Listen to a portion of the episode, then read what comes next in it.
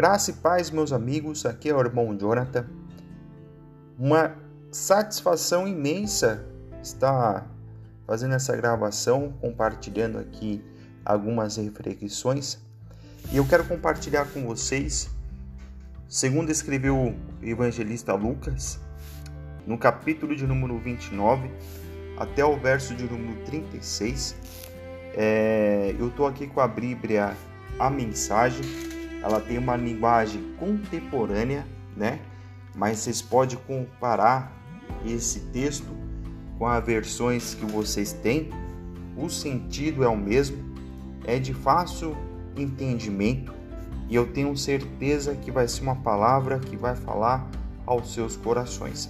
Queridos amados irmãos, o verso de número 29, ao qual segundo escreveu Lucas no capítulo de número 11, fala da seguinte forma: Enquanto a multidão aumentava, Jesus mudou de assunto. O espírito dessa época está errado. Todos querem uma prova, mas procuram um tipo errado de prova. Vocês procuram alguma coisa que satisfaça a curiosidade e são afitos para ver milagres mas a única prova que terão é a de Jonas e dos ninivitas, que de fato nem se parece com uma prova. O filho do homem representa para esta geração o que Jonas representou para Nínive. O que eu entendo aqui é que Jesus, por onde passava, uma multidão seguia. Essa mesma multidão que sempre seguiu Jesus foi a multidão que viu diversos milagres, diversas curas, viu coisas extraordinárias. E Jesus está no meio dessa multidão e do nada ele muda de assunto. E ele começa a falar que o espírito daquela geração está errado, que todos querem uma prova e procuram um tipo de prova é, errado. Vocês procuram alguma coisa que te satisfaça a curiosidade e são afitos para ver milagres. Aquela geração, eles estavam procurando provas, procurando milagres, estavam curiosos, estavam esperando alguma coisa e Jesus ele muda o seu discurso Jesus muda aquilo que está fazendo para repreender. E Jesus, em outras tradições, Jesus fala que nenhum milagre miraculoso será dado para aquela geração.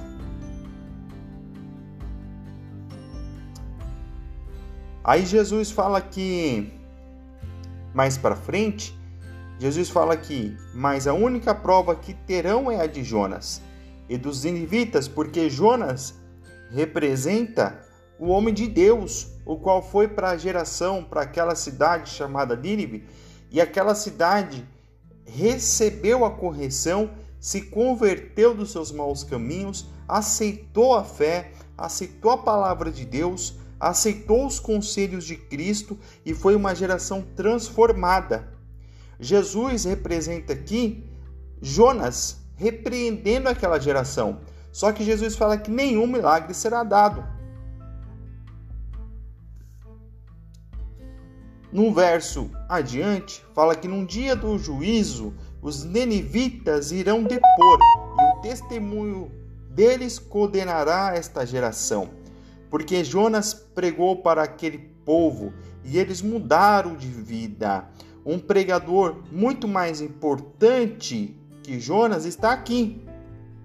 E vocês ficam exigindo provas. No dia do juízo, esta geração também será condenada pelo testemunho da rainha de Seba, porque ela viajou dos confins da terra para ouvir o sábio Salomão. Uma sabedoria muito maior que a de Salomão está aqui, bem diante de vocês, e vocês querem provas. Ninguém acende uma lâmpada para escondê-la numa gaveta. Ela é afixada num lugar alto, para que todos na sala possam vê-la. Os olhos de vocês são as lâmpadas que iluminam todo o corpo. Se viverem na fé, seu corpo se encherá dessa luz. Mas se viverem com os olhos cheios de cobiça e desconfiança, seu corpo será um cereiro cheio de grãos, mofados. Mantenham os olhos abertos, a lâmpada acesa, para não caírem na escuridão. Mantenha a vida sempre bem iluminada. Para essa geração atual, todos querem um milagre. Todos estão em busca de um milagre miraculoso. E geralmente, esses que querem um milagre, geralmente esses que querem alguma coisa, são sempre os que estão apontando, sempre estão questionando, sempre estão murmurando, sempre estão apontando. São geralmente as mesmas pessoas. Naquela época, naquela ocasião, aquela multidão seguiu Jesus por diversas vezes. E chega uma hora que Jesus para o seu discurso, muda o que está fazendo para repreender aquele povo.